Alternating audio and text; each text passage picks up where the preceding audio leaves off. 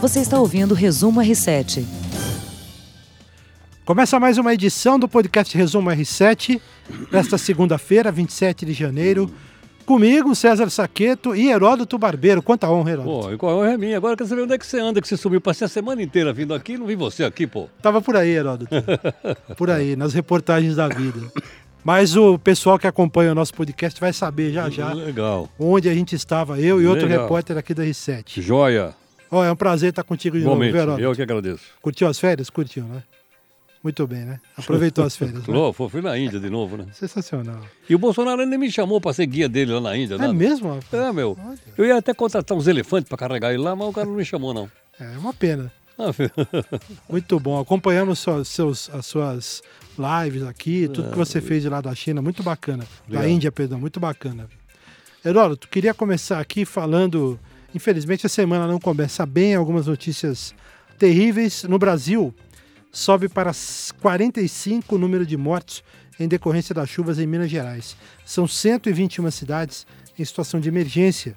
De acordo com a Defesa Civil, 18 pessoas estão desaparecidas e as mortes foram registradas nas seguintes cidades: em Belo Horizonte, onde houve 13 mortes, Betim, com mais 6, Ibirité, com 5, Alto Caparaó, com 4, Alto Jequitibá, com 3, Simonésia, mais 3 mortes, Contagem, onde duas pessoas morreram, Pedra Bonita, mais duas mortes, e ainda foram registradas mortes em Carangola, Divino, Manhuaçu, Santa Margarida, Margarina, é Margarida, isso, desculpem, e Tocantins. O relatório das autoridades mineiras aponta que 12.560 pessoas estão desalojadas e mais 2.557 desabrigadas. É um drama no estado mineiro, Heródoto. Sem dúvida, mas isso também. Desculpa, isso também é aquilo que a gente chama de crônica de uma morte anunciada. Por quê? A gente sabe que o terreno nessa região toda que segue a costa brasileira, ele é um terreno que ele escorrega. É um terreno que quando você desmata e você começa a colocar casinhas ali, ele fica liso. E aí e todo ano acontece exatamente a mesma coisa. Agora, cadê as autoridades né, para tirar essas pessoas da área de risco antes que aconteça isso? Aí eles vêm, voam de helicóptero, dá um voo lá em cima, blá blá blá blá blá blá. Diz, olha, eu não tenho nada para fazer porque choveu demais. E aí, vamos levando. Infelizmente. E não é um problema apenas de Minas, né? Aqui em São Paulo há muitos casos É dramáticos. No Rio de Janeiro, é é, também vários casos dramáticos. O Rio, imagina a topografia da cidade também. Assim como São Paulo, né? Muitas áreas de encostas, enfim. A área de encosta aqui é um problema, porque é um problema de ordem geológica, da constituição do terreno dessa, dessa costa brasileira. Então a, a terra desliza, não tem jeito. Você desmatou, começa a haver infiltração de água, aí o cara vai e planta bananeira. Não sei se você sabe, a bananeira ela infiltra a água na terra. Aí joga lixo. Aí numa chuva mais forte, ele, ele, ele, ele, escorrega e leva as casas. Terrível, terrível. Outra tragédia que infelizmente a gente tem que falar aqui é a morte do ex-jogador de basquete norte-americano Kobe Bryant. Ele faleceu neste fim de semana em um acidente aéreo na Califórnia. Outras oito pessoas morreram nesse acidente, entre elas a filha de Kobe, de 13 anos, ela também era jogadora de basquete. A gente tem aqui um trabalho do repórter da Record TV, Bruno Piscinato, eh, que acompanha ah, os principais detalhes da investigação eh, e traz aqui algumas informações para a gente. Vamos ouvir. É, com relação ao acidente, né, desde ontem, né, primeiro que o domingo, assim, pra gente que gosta de esporte, ele acabou, né, com aquela notícia, mas aí a gente teve que começar a questão de apuração, então todo o departamento de esporte, a gente está acompanhando minuto a minuto as coisas que acontecem. As informações ontem vieram um pouco desencontradas, a princípio eram cinco vítimas, depois é, é, esse número subiu para nove e de fato são nove pessoas que faleceram no acidente, né, o Kobe Bryant, é, a filha dele, a Diana, de 13 anos. É, algumas outras vítimas estão sendo confirmadas. A princípio, o técnico da Diana, Diana também jogava é, basquete, então o técnico dela estava, a esposa desse técnico e a filha desse técnico também estavam na aeronave. É, que, que realmente caiu e ocasionou todo esse, drama, né? Ele, ela caiu numa cidade próxima a Los Angeles porque o Kobe Bryant estava se locomovendo para a academia dele. Ele, depois de aposentado, construiu uma academia de basquete. Ele estava levando a filha, ter um amistoso, um jogo amistoso das meninas. e ele estava levando todo mundo para lá para participar desse jogo. É, é realmente é trágico, né? Porque o cara que viveu sempre pelo basquete estava realmente indo levar a filha para um jogo de basquete e acabou acontecendo essa tragédia. As informações ainda são muito desencontradas. Hoje é, apareceu um áudio do, do piloto falando com a, com a torre de comando. A princípio, é, dá a entender esse áudio de que o piloto teria baixado a altitude da aeronave, né, do helicóptero, é, por causa de um nevoeiro. A torre tentou avisar o, o piloto que ele estava abaixo do que deveria. E aí o que pode ter acontecido é tudo né, ainda hipóteses é, de que ele teria baixado tanto que ele não teria visto um morro ou algo desse tipo que teria é, chocado o, o, né, o, o, helicóptero com um morro ou com algo desse tipo. Ainda são muitas informações desencontradas. O FBI nos Estados Unidos tá, é, tomou conta da investigação, a partir de agora é por parte deles, né? E aí o que fica realmente é a questão familiar, é a questão da comoção pública, é, porque o Kobe Bryant, além da, da, da, Gianna, né, que é a Gigi, como, era, como ela era chamada, é a segunda filha do Kobe, ela, tem, ela tinha né, 13 anos de idade. O Kobe deixa a mulher, a esposa, né, a Vanessa, uma filha mais velha, que ele tinha de 17 anos, e duas bebês, assim, duas crianças. Uma filha, a, a Bianca, de 3 aninhos, e uma terceira, uma, seria a quarta filha de apenas três meses. É, a mulher dele ainda não se pronunciou, muitas pessoas se pronunciando, né? Pessoas é, ligadas ao Kobe Bryant ou ligadas ao esporte nos Estados Unidos e no mundo, mas ainda a esposa não, não deu nenhuma declaração. É, a gente segue acompanhando todos os detalhes, né, para tentar entender um pouco do que aconteceu, mas o fato é que essa tragédia ela não vai ser alterada, né? Kobe Bryant não está mais entre nós e vai fazer uma falta tremenda para todos os amantes é, do basquete e do esporte em geral. Tá aí, esse é um primeiro trecho aqui da participação do Bruno Piscinato no podcast Resumo R7 e o que o pessoal que está acompanhando a live viu foi uma foto do Kobe dando entrevista ao Bruno Piscinato né? é, durante uma passagem dele importante, esportiva, que daqui a pouco o Bruno vai contar para a gente também. O Bruno que fala também um pouco da, sobre a admiração que ele tinha pelo Kobe Bryant, pelo basquete e da motivação, né, que foi também uma motivação para ele para ser um jornalista esportivo. Vamos ouvir. Bom, é uma pena é, ter que falar do Kobe Bryant nessa situação, né, com essa tragédia que aconteceu. É, mas antes de falar da relevância e da importância dele para o basquete, eu vou falar um pouquinho da relevância dele para mim, né, e do contato que eu tive com ele. É, no país do futebol, eu sou um garoto, fui um garoto, né, que sempre gostou de basquete, joguei basquete, tinha o sonho de ser jogador de basquete. Então, o Kobe Bryant, para mim, era um ídolo, alguém que eu queria ser igual, é, como tantos outros garotos. É, e não tive, não consegui ser um jogador de basquete, mas me tornei um jornalista esportivo por causa do basquete, por causa de tantos jogadores como o Kobe Bryant. E eu consegui realizar um sonho na minha vida, que foi entrevistar o Kobe. É, eu tenho essa foto que é um registro, né, na verdade, do momento nas Olimpíadas de Londres em 2012. É, o Kobe Bryant foi com a seleção norte-americana. Eu estava lá para cobrir as Olimpíadas pela Record TV. É, eu tinha ido assistir alguns jogos da seleção do Dream Team americano, né? Mas eu estava cobrindo, realmente trabalhando no voleibol, voleibol de quadra, onde o Brasil tinha mais chances de ganhar medalha. Até que um certo dia, Brasil e Estados Unidos estavam na quadra para disputar uma partida e começou um alvoroço na arquibancada, muita gente se mobilizando e tal. Quando eu olhei, o Kobe Bryant estava na arquibancada, ele saiu da vila para assistir esse jogo Brasil e Estados Unidos, né?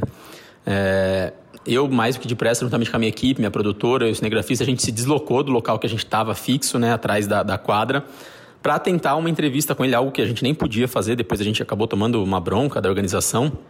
Mas a gente não quis nem saber e foi atrás. Era aquela coisa do, pô, Kobe Bryant está aqui. Ele era maior do que o jogo, né? Mesmo sendo um jogo olímpico de vôlei, mas era o Kobe Bryant que estava ali. E aí a gente foi até lá e eu, receoso, né? Assim, primeiro com frio na barriga de estar perto de alguém que, que era um. que foi um ídolo para mim e ter que perguntar para ele para ver como é que seria a reação dele. Mas o Kobe foi assim absurdamente simpático. A gente chegou e perguntou se poderia fazer umas perguntas. Ele só esperou, esperou o set acabar, né, do jogo de vôlei. Atendeu a gente super bem, foi mega simpático. Falou para ele a importância das Olimpíadas, o quanto ele gostava de estar tá lá disputando e representando o país dele e o quanto ele gostava de ver outros atletas, né? Ele era um esportista assim de alma, ele gostava de ver competição, não importasse se era de basquete ou de vôlei. Então, para mim, foi um momento mágico. Foram ali cinco minutos que eu tive o prazer de entrevistá-lo pessoalmente, somente eu e ele, o cinegrafista. e realmente vai ficar guardado para sempre na minha memória, não por causa da tragédia de hoje, já era algo que eu guardava no fundo do coração como uma lembrança do meu grande ídolo, né? Bom, antes da gente falar um pouquinho, né, só é, como o Bruno destacou aí, né, quem era o Kobe Bryant, qual, qual era o tamanho do Kobe Bryant no esporte mundial? O Bruno fala falando um pouco da relevância do Kobe para o esporte, é, é absurda, assim, né? Não é por eu gostar de basquete, mas o Kobe transcende o basquete. Ele é um cara conhecido em todos os cantos do mundo, é, independente do, de qual esporte você goste, né? Para o basquete, o Kobe Bryant tem números é, fantásticos. Ele foi cinco vezes campeão da NBA, né? Ele foi duas vezes eleito MVP de final, que é o melhor jogador de uma final da NBA. É, o Kobe tem números pessoais, né? Ele chegou a ser o terceiro maior cestinha, passando o Michael Jordan, o terceiro maior jogador com pontos na NBA. Ele acabou de perder essa posição, o LeBron James, antes do acidente, né? Ele perdeu essa posição, o LeBron James passou ele, ele passou a ser o quarto maior cestinha da história da NBA. Então, assim, números que vão ficar guardados para sempre. Ele é bicampeão olímpico, ele reativou o Dream Team, né, o time dos sonhos norte-americano. Em 2008 ele conquista a medalha de ouro, em 2012 ele conquista o bi da medalha de ouro olímpica. Então, assim, para o basquete é algo que não vai se apagar nunca, Kobe Bryant. E eu acredito que para o resto do esporte. Eu acho que é, eu vi algumas definições na internet. É, Kobe Bryant é, uma, uma, boa definição é assim: ele é o Michael Jordan de quem não viu o Michael Jordan jogar, né? Eu não estou querendo comparar, dizer que ele foi melhor ou igual ao Jordan, eu acho que não, de verdade. Mas ele tinha todos os movimentos, ele assumia na carreira o quanto ele se espelhou no maior de todos os tempos. Então, assim, ele tinha o jeito de jogar, o jeito de arremessar. Para quem não viu Michael Jordan em ação, pôde ver Kobe Bryant. E eu acho que o legado dele vai ficar é, né, independentemente dessa tragédia. Isso só vai. Eu acho que é, é, triste, mas só vai fortalecer. Acho que agora o Kobe deixa de ser é, um ex-jogador aposentado e ele se torna uma lenda. Ele está na prateleira dos maiores. Ele está entre os maiores da história do basquete. E eu digo mais: eu diria que ele está entre os maiores esportistas de todos os tempos da humanidade. É, Heródoto, e infelizmente, né, mais uma, uma estrela que se vai de forma trágica e e ainda muito nova, né? Exatamente. Ainda com muita, muita coisa pela frente. Ele falou do legado. Acho que esportivamente o legado está consolidado, mas pelo que eu acompanhava do, do Kobe Bryant e, do, e assim, do que as pessoas falam, acho que ele tinha muito. Acho não, ele tinha muito a dizer ainda. Tinha muita coisa a fazer pelo esporte pela frente ainda, né? Agora, só um detalhe também que queria lembrar: é o seguinte: uh, o avião não caiu. É, bateu no. Bateu em alguma coisa. Então, o que não é incomum, viu? Acontecer com um helicóptero esse tipo de acidente. Exatamente. Então o avião não caiu, bateu. É. Ele era dono do helicóptero. Muito bem. O que acontece muitas vezes? O dono do avião, o dono do helicóptero sobe e diz: Ô, Fulano, vamos lá. E o, e o piloto vai. E às vezes as condições meteorológicas, inclusive eu estava acompanhando isso hoje, estavam muito baixas. Não era possível o helicóptero ter ido. Os helicópteros da polícia pousaram porque não tinha teto, como a gente diz. No entanto, o dele voou. Provavelmente, o piloto, que é empregado, foi. É, o patrão mandou, Uma, tem, tem que subir. Foi como o caso do Ulisses Guimarães. Mesma coisa. O Ulisses chocou contra o mar. Esse aí se chocou provavelmente contra uma colina, etc, etc. Agora, tem um detalhe que eu queria só rapidamente lembrar o seguinte. Tem uma coisa chamada curva do homem morto. Já ouviu falar isso? Não. Pois é, na aviação tem a curva do homem morto. Você tem que voar dentro do envelope. Envelopes assim, a, a visibilidade mínima é tanto. Você está no envelope. Se ela está abaixo disso e você voa, você sai fora do envelope. Quando você sai fora do envelope, você entra na curva do homem morto. Na medida que você vai fazendo coisas erradas, erradas, erradas, chega uma hora que acontece o acidente. É, vamos aguardar as investigações, né? Claro, das autoridades dos Estados Unidos, mas infelizmente é isso. O Heródoto, é, Descoberta de Auschwitz faz 75 anos. É uma data relembrada também pela ONU no Dia Internacional em homenagem às vítimas do Holocausto. Queria que você desse uma aula para a gente aqui no resumo. Não, não é possível. Por favor. Sabe uma lembrançazinha do seguinte. Os nazistas tiveram vários campos de concentração na Polônia. Não foi só de Auschwitz. A gente lembra de Auschwitz, mas não lembra de Treblinka, que fica perto de Varsóvia, onde eu fui. Eu já estive no campo de concentração de Treblinka. E por que, que o pessoal viaja em Auschwitz e não vai para Treblinka? Porque quando os alemães perceberam que os russos vinham vindo, Eles destruíram o campo de Treblinka, que é para não sobrar nada, para não contar nada.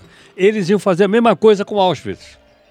Só que lá, os russos, na época da União Soviética, eles foram mais rápidos e conseguiram tomar o campo antes que os alemães destruíssem e matassem todo mundo ainda que estava preso no campo de Auschwitz. Por isso ele é o grande monumento ao Holocausto, o grande monumento, né, falando isso com dor no coração, mas que foram os russos que libertaram os prisioneiros do campo de Auschwitz. A maior parte deles eram judeus, mas tinha também lá prisioneiro de guerra, tinha lá também cigano e outras, e outras pessoas.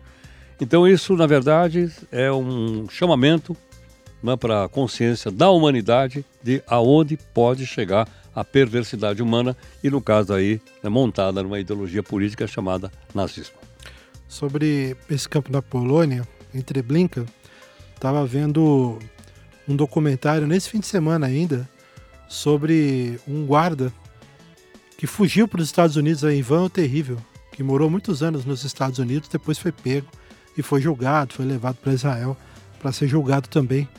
Ele era o terror desse campo de Treblinka na Polônia.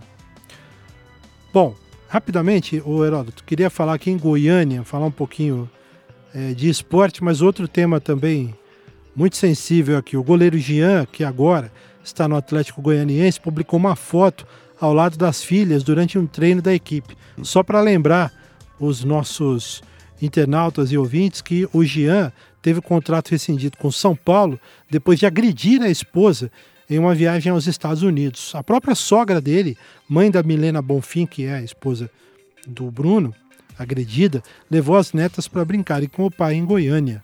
E o Jean que não vai nem ser processado aqui no Brasil. Cacilda. É isso aí, tá? Queria dizer isso. Bom, para a gente encerrar, o final de semana que passou marcou também a premiação da 62ª edição do Grammy, cerimônia realizada em Los Angeles, nos Estados Unidos. E olha, o evento teve mais espaços para shows, né? O primeiro grande prêmio da festa, que foi a música do ano, foi apresentado por Smokey Robinson, com que cantou My Girl, e o prêmio foi para Billie Eilish por Bad Guy, que daqui a pouco a gente vai ouvir aqui. E a Billie Eilish, que venceu alguns monstros da música aí, Lady Gaga, Tanya Tucker, venceu também a Taylor Swift e a Lana Del Rey, entre outros nomes. A Beyoncé venceu um prêmio antecipado, melhor filme musical, com Homecoming, dirigido por ela mesma e pelo Ed Burke, e produzido por Steve Pemmon e Erin Williams. O, uma curiosidade, a vitória de Michelle Obama na categoria Melhor Álbum Opa. de Palavras Faladas. Bacana, é? né? Legal. É, incluindo... que, é o livro dela, né? É, é o audiolivro. Né? Isso. Poesia, audiobook. Que legal. Muito legal. Bacana mesmo, né? E eu queria aqui, o Heródoto, aproveitar para dar alguns vencedores do ano. Uou, manda bala. I'm the bad guy. Duh. Com Bad Guy. Música do ano. Destacando também melhor performance solo para Truth Hurts, de Liso. Melhor álbum vocal pop, da Billie Eilish. Tem várias outras aqui. Melhor álbum de rap, The Creator. Igor, The Tyler, The Creator. Bacana, hein? É, e outros mais aqui. Teve várias premiações para quem quiser acompanhar e pegar e ler um pouco mais. Lá no portal i7 você vai ter a lista completa da premiação. E com isso a gente termina mais uma edição do podcast. Queria agradecer muito mais uma vez. Eu que agradeço. A sua presença, Heródoto. Ok, queria convidar o pessoal para aqui no R7. Né? Nós estamos lá, nove da noite com o Jornal da Record News. Valeu, gente. Obrigado, viu? Você ouviu Resumo R7.